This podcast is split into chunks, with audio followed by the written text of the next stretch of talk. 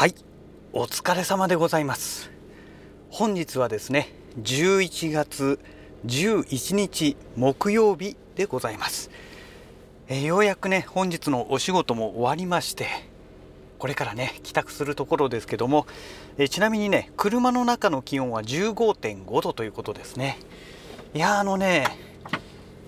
ちょっと肌寒い感じがしますね。はい。まあだんだん冬に近づいてきたんだなというね。そんな状態でございますけども。えーと今日はなんかねいろんな日が重なってるらしいですね、えー、それでネットでね出ていたのがなんだ？えっ、ー、とポッキーの日と、えー、それから独身の日ということでね、えー、なんか他にもねなんかあるらしいんですけどよく分かりません私は。はい、えー、そんなことでねただね11月の11じゃないですか。1が2つね月が並んで日も1が2つ並んでる。これがね独身の日ってどうなのって、えー、ちょっと個人的にはね思うわけですよ。今日ねツイッターでも書きましたけども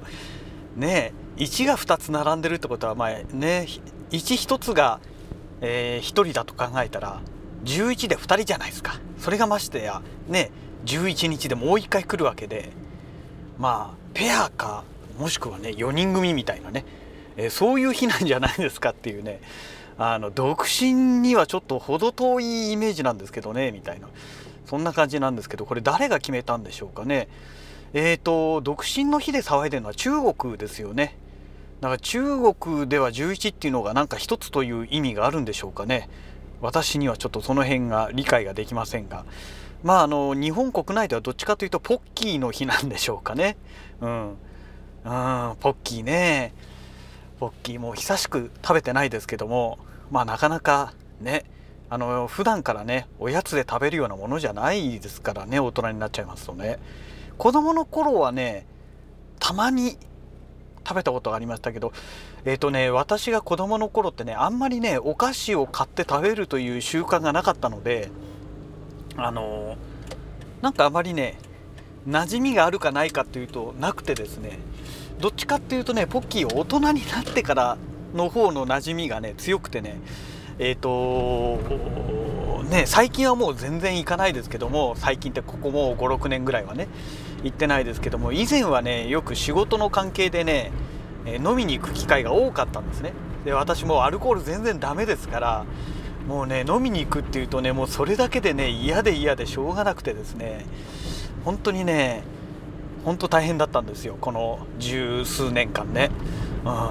うん、で飲みに行ってまあ1軒目はね大体居酒屋だったりそういうところなのでまあその辺はね、まあ、普通なんですけどその後どっかスナックとかどっか行くとね、ポッキーって大体出てくるじゃないですか。ね。でそれでねポッキーはねえー、ほんとこの30過ぎてからですねポッキーに縁が出てきたのは。もう最近はそういうことでもう行くこともなくなったのでね。でもう最近本当にねアルコールというものに対して拒絶反応をねもうもうまあ強いて言えばもうねあの、30過ぎたあたりぐらいからアルコールの拒絶反応出始めてたんですけどもうーん本当の意味でねやばいなと思ったのはね10年ぐらい前からですかね。もう本当にねアルコール飲むとねすごいんですよ。ひどい時なんか生ビール中ジョッキで半分ぐらい飲んでも頭が痛くなるっていうね。そのぐらいもう拒絶反応を示すようになっちゃいましてね生中1杯でも次の日二日酔いみたいなね。もうそんな感じでしたのでいやもうこれは私にとってアルコールはイコール毒だみたいなね。そういう認識になりましたのでもう今ではアルコール飲料っていうのは飲まないようにしてるんですけどもね、でましてやコロナのおかげでね飲み会がなくなったので個人的にはものすごく嬉しくて、ね、このままね、まあ、今ねまたちょっとアルコール提供 OK になっちゃいましたから、うん、どうなのっていうところありますけども個人的にはねもうアルコール飲料の販売を禁止法律でね禁止してほしいぐらいね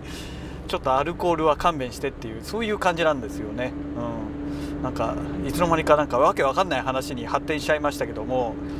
まあそんなわけでねとにかくまあ良くないわけですよ。えー、11月1日じゃない11月11日というねあの ネタだけでね、えー、よくわかんない話で淡々と続きましたけどもで今日ねえっ、ー、とツイッターでねあのー、いろいろとお話をね、えー、フォロワーさんとさせていただいてですね、えー、ショー・リチャードさんって方がいらっしゃるんですけどその方からね面白いものを教えてもらったんですよ。えーと、いわゆるライトノベルっていうんですか？あの小説を、えー、ウェブ上で見ることができるそういうねサイトがあるらしくてですね、えー、転生ものとかねみんなそこからどうも登場してるらしいんですよね。えー、ですので今ねあの全然ね、え途中までしか見れてないというこの、えなんだっけ無色転生とかね、まあ、あの辺もねみんなそこからどうも出てるみたいで、えー、早速検索検索したらね無色転生が出てきたんですよ。ほうと思ってねでこの作品そのものがねえっと、2012年の11月22日かな？なんかそのぐらいからスタートして2015年の4月までねえー、淡々とこの物語がね公開されてこう少しずつね展開していったっていうね、えー、そういう話になってましてこれ全ストーリーをアニメーション化するとしたら相当なあの超大作になるんじゃないかなっていう感じがしたんですよね。え、無色転生っていうこの言葉そのものがね、え無色という言葉がつくこと自体からしてちょっと異色なね感じがするんですけども話そのものはねまあすごくよくできてるんですよね。うん、こんなに対策だったのかと思ってねちょっとびっくりしました。でそのウェブ小説っていうんですか？えこのサイトがね、えー、何百万人？200万人だかの人が登録あの登録されていて、まあ、もちろんねあの読むだけの人もいれば当然その作品をねアップされてる方もいらっしゃると思うんですけどもえそんなサイトがあったんだと思ってね個人的にねものすごくびっくりしました。でこの小説っていうのはね誰でも書けるわけですよ。例えば同人誌みたいな感じでね漫画を描こうってなるとやっぱりある程度絵が描けないとね難しいじゃないですか。でもさすがにね文章だけでしたら書こうと思えば誰でも書けますよね。まあ面白いつまんないは別としてですよ。作品のレベルは別として文章そのものは日本人であればね日本語で書けるわけじゃないですか。ね。ですからあすごいサイトだなと思ってね個人的にちょっとねカルチャーショックを受けたというか衝撃走ったんですよね。ああ目の付けどころが素晴らしいなと思ってですねあのー、このねいろんなサービス世の中にはあると思うんですけどもやっぱりね誰でも使えるというねこの条件っていうのがねヒットするためには必要な条件なんですよね。うん、いやすごいなっていや本当思いました。誰でも書けるわけですよ。ましてやね、えー、こういったその小説からコミック化してましてやテレビアニメーション化してってなってね、えー、場合によってはそれが、ね、今度映画化するなんてこともあるわけじゃないですか。その原作を作ったってなるといや一攫千金じゃないですけどねお金もそれなりにも入るし、まあ、それ以上にね原作者になれるわけですよ。これってすごくないですか？ね単なるど素人なわけですよ。それがねあのー、なんとなくその小説を書いてみたらなんかそれがね不特定多数の多くの方にね、えー、共感を得てねえなんかすごい人気作品になってしまって気が付いたらなんかそれが漫画化されてさらに気が付けばアニメーション化されて私はいやあのタイトルの原作者なんですみたいなねことになるわけじゃないですか。いやこれはすごいなと思いましたね。でそれが誰でも気軽に参加できるというこういう仕組みを作ったねえこのサイトの運営者っていうかその企画立案者っていうんですかね、うん、素晴らしいなと思いましたねその発想目の付けどころっていうんでしょうかね。うん、いや本当にね私もねいろいろ考えなきゃいけないなっていうのをね本当痛感させられましたね。あのそこまでのことはね考えも及ばなかったですね。いや本当素晴らしいの一言につきます、え今日はちょっとそのねウェブ小説誰でも参加できるウェブ小説のサイトの、まあ、漠然としたお話ですけどもいやこれを作った人は本当頭いいというかね本当素晴らしいなと、え、心底思いましたという、まあ、そんなお話でございました。はい、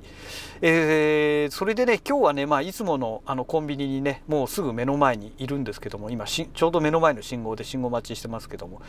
えーと、ここでねちょっと特殊なね形状のねあのー、蛍光灯の変換ソケットっていうんですか？それをねアマゾンでポチったのでそれがね本当は昨日届いていたんですけどももうめんどくさかったんでねもう今日でいいやと思ってね、えー、まあそんなわけで今日え荷物を受け取りにね来ましたという、まあ、そういうお話なんですけども。いやーいいな。ちょっとねあのー、そこでね原作がいろいろ載ってますのでね、え今日まあ今日というか今日にかかわらずね1回でね漫画みたいにねテレビあのアニメーションみたいにねさっと読むさっと見るってわけにはいきませんので、まあ、時間をかけてねじっくりとねその小説原作の方もねいろいろ読んでみたいななんて思っております。はいえー、そんなわけでね本日のラジログはこの辺りで終了したいと思います。それではまた。